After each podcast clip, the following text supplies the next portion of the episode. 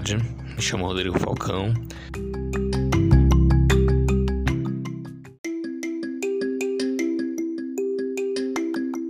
E agora eu vou apresentar o podcast Liberdade de Expressão, Redes Sociais e Minorias.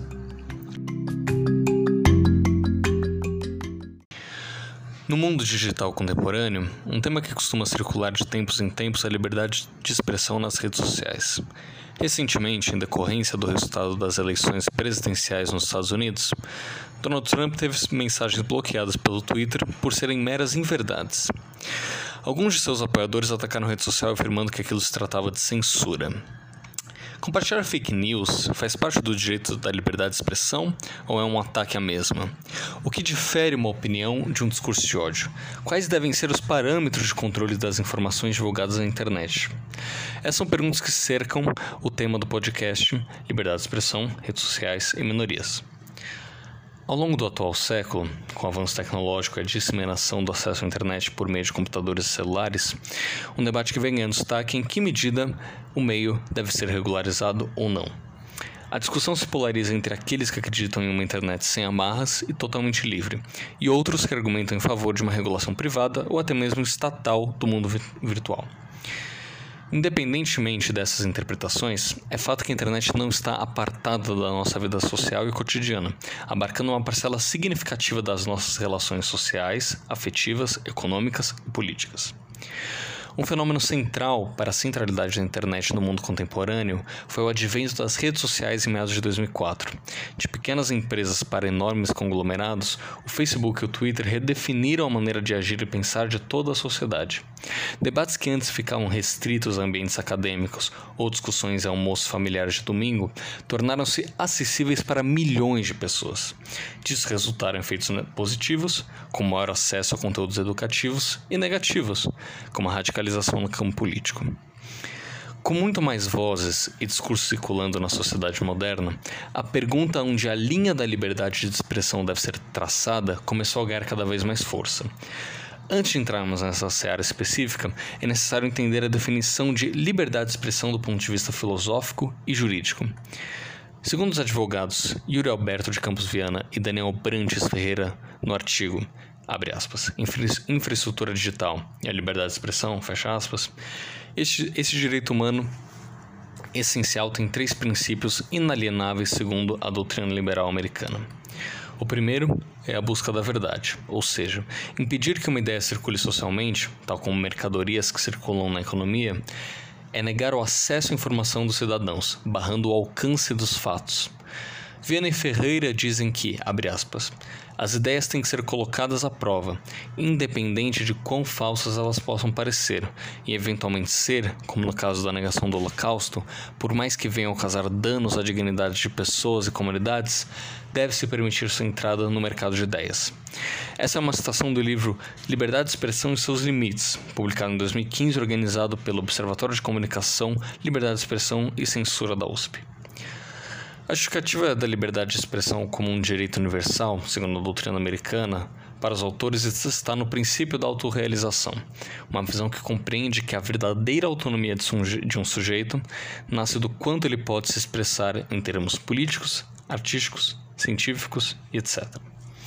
Dessa forma, expressar aquilo que é pensado é parte da constituição própria do ser humano e da sua individualidade. Por fim, o terceiro princípio dessa doutrina afirma que a liberdade de expressão é uma válvula que impede a violência.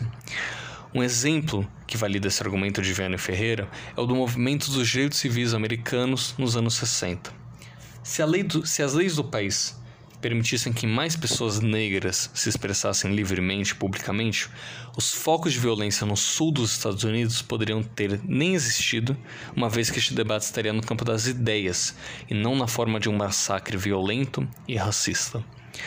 No entanto, os princípios constitucionais brasileiros não são os mesmos com relação ao modelo americano. Nos, nos, Estados Unidos, a primeira emenda da enxuta Constituição do país afirma que, abre aspas, o Congresso não deverá fazer qualquer lei a respeito de um estabelecimento de religião ou proibir o seu livre exercício, ou restringindo a liberdade de expressão ou da imprensa o direito das pessoas que se reunirem pacificamente e de fazerem pedidos a governos para que sejam feitas reparações de queixas. Dessa forma, o texto constitucional americano praticamente não restringe qualquer forma de discurso, e por essa razão, as manifestações e simbologias de apologia ao nazismo e à supremacia branca não são proibidas. De acordo com o artigo A Liberdade de Expressão e a Marcha Nazista, Brasil e Estados Unidos, publicado em 2018 no site Âmbito Jurídico pela advogada Natália Darmerian Baruti, as únicas restrições à liberdade de expressão nos Estados Unidos dizem respeito a obscenidade, pornografia infantil e discursos que incentivem a violência de forma concreta. A autora também pontua que tanto o Brasil quanto os Estados Unidos são signatários da Declaração dos Direitos Humanos de 1948, que garante a liberdade de expressão, porém, a forma como cada Estado controla a ação individual discursiva é o que diferencia esses países. No Brasil, que passou por dois períodos ditatoriais durante o século XX, a liberdade de expressão tem limites claramente tipificados por lei. Segundo Baruti, o limite desse direito no Brasil é, abre aspas, a dignidade da pessoa humana, de modo que discursos que atendam contra essa, proferindo injúrias raciais, religiosas, étnicas de qualquer natureza, possam ser limitados, fecha aspas. Assim, a ideologia nazista, por exemplo, que tem sua gênese a inferiorização étnica de um grupo em relação ao outro, é criminalizada no Brasil. De que forma os motivos filosóficos que sustentam a liberdade de expressão para suas delimitações jurídicas se colocam na internet? Para os advogados Yuri Viana e Daniel Ferreira, que nos ajudaram a justificar o direito de se expressar livremente, essa relação é complexa, pois no mundo contemporâneo existe uma desproporcionalidade da participação individual para se colocar no chamado mercado de ideias. Isso ocorre por conta de dois fatores. O primeiro concerne um problema já existente fora no mundo virtual, o oligopólio da mídia. Grandes meios de comunicação em si geram entraves para a liberdade de expressão, já que concentram maiores recursos financeiros em relação à maioria da população e suas opiniões e visões de mundo alcançam e influenciam um número infinitamente maior de pessoas do que um cidadão comum. Em outras palavras, é como se estes veículos de rádio, televisão e jornal possuíssem o maior direito de se expressarem. Isso também vale para a internet, dado que estes grupos de mídia também se fazem presentes em plataformas digitais, porém, este poder se espraia. Com isso, vem o segundo problema da liberdade de expressão na internet, o qual se refere ao acesso à infraestrutura virtual.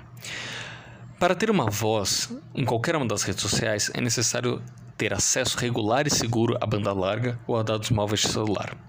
Todavia, existe uma enorme defasagem de acesso a essa infraestrutura digital em decorrência do alto índice de desigualdade social no Brasil. Segundo a PNAD contínuo de 2018, pesquisa recorrente feita pelo IBGE, cerca de 25,3% da população brasileira não possuem acesso à internet. Este número chega a 53,5% em áreas rurais. Dessa forma, a carência socioeconômica de parte da população brasileira impede que os mesmos se expressem nas, nas redes sociais, excluindo de um ambiente importante do debate político e, Dessa forma, a carência socioeconômica de parte da população impede que os mesmos se expressem nas redes sociais, excluídos de um ambiente importante do debate político e, portanto, defasados de parte de seus direitos constitucionais. De saída, Yuri Abreu e Daniel Ferreira apontam que não há, de fato, uma democratização da liberdade de expressão na internet brasileira. Mas, afinal de contas, quais são os limites de se opinar nas redes sociais? Em 2014, com a implementação do Marco Civil da Internet, uma espécie de constituição para o ambiente virtual, a liberdade de expressão foi instituída juridicamente no país, mas as leis que controlam o abuso desse direito também passaram a valer nos meios digitais. Ou seja, as leis que protegem os crimes contra a honra, tipificados no Código Penal, como injúria racial, injúria, difamação e os leis que criminalizam os preconceitos e discriminações contra o racismo, a homofobia e a transfobia passaram a ser regulados no ambiente virtual. Embora esses limites sejam claros, constitucionais e protejam os direitos de outras pessoas, em especial de minorias sociais, ainda existe debate em torno desse tema. Analisarei brevemente um caso que ocorreu em 2019 com o apresentador Danilo Gentili para entender como a discussão em torno da liberdade de expressão nas redes sociais está colocada no Brasil atualmente. Em 2016, o comediante publicou no Twitter mensagens ofensivas direcionadas à deputada federal Maria do Rosário e nomeou como, abre aspas, falsa, cínica e nojenta, fecha aspas. A parlamentar enviou um pedido via Câmara dos Deputados para que o mesmo retirasse o conteúdo do ar. A resposta de Gentili foi gravar um vídeo rasgando essa carta. Com isso, foi aberto um processo por calúnia e difamação e, em abril de 2019, a juíza federal Maria Isabel do Prado, da Quinta Vara Criminal de São Paulo, deu parecer favorável a Maria do Rosário e condenou Gentili a seis meses e 28 dias de prisão. Como vimos anteriormente, a decisão da juíza recorre aos crimes contra a honra para condenar o apresentador, visto que o seu discurso pretende exclusivamente ofender e atacar a parlamentar. Os defensores de Gentile, por outro lado, defendem que a liberdade de expressão seja praticamente absoluta, como vimos no caso americano. Optar pelo modelo dos Estados Unidos, por mais que garante uma maior liberdade individual, pode vir a causar danos e problemas sociais coletivos. Naturalizar a violência no discurso e classificá-la como liberdade de expressão acaba por marginalizar grupos sociais minoritários. Os professores de linguística pela USP, Etite Modesto e Marcelo Modesto, no artigo Intolerância contra minorias homossexuais e liberdade de expressão, ao analisarem discursos de pais e mães de, de LGBTs, demonstraram que, abre aspas, os discursos intolerantes, preconceituosos, manifestam a maldade, mesmo quando os enunciadores são os pais. Os pais, manipulados pelos discursos sociais de políticos e religiosos cristãos fundamentalistas que incutem neles o preconceito, passam a praticar atos intolerantes. Muitos pais relatam terem rejeitado os filhos, e ainda por um maior número de jovens relata terem sido rejeitados pelos pais. Estes jovens dependem de seus pais para sobreviver e quem deveria defendê-los não está ali para apoiá-los. Fecha aspas. Essa, essa citação está no livro Liberdade de Expressão e seus Limites, já citado anteriormente. Em conclusão, a partir da análise do caso e das falas dos especialistas trazidas nesse podcast, observamos que, em primeiro lugar, a liberdade de expressão não é um direito absoluto no Brasil. Na verdade, nenhum direito é totalizante. E manifestar esse direito nas redes sociais tem suas limitações práticas como a falta de acesso à internet, e jurídicas, como o Marco Civil da Internet, que reconhece o crime contra a honra e de, de, e de discriminação no ambiente virtual. Em segundo lugar, percebe-se que o debate em torno da liberdade de expressão em si remete à relação entre indivíduo e sociedade. Ou seja, a pergunta que essa discussão levanta é: o indivíduo deve ter mais soberania do que determinadas coletividades ou o contrário? Esses questionamentos desaguam em embates ideológicos acerca da noção de, do significado de liberdade e igualdade, mas não nos debruçaremos sobre essa questão. No entanto, do ponto de vista da ética constitucional e cidadão, o Brasil acaba pendendo para proteger e fortalecer coletivos que sofreram com injustiças sociais e econômicas, embora isso nem sempre ocorra na prática no país.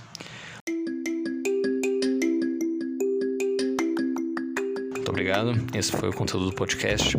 Espero que vocês tenham gostado e aproveitado. Muito obrigado.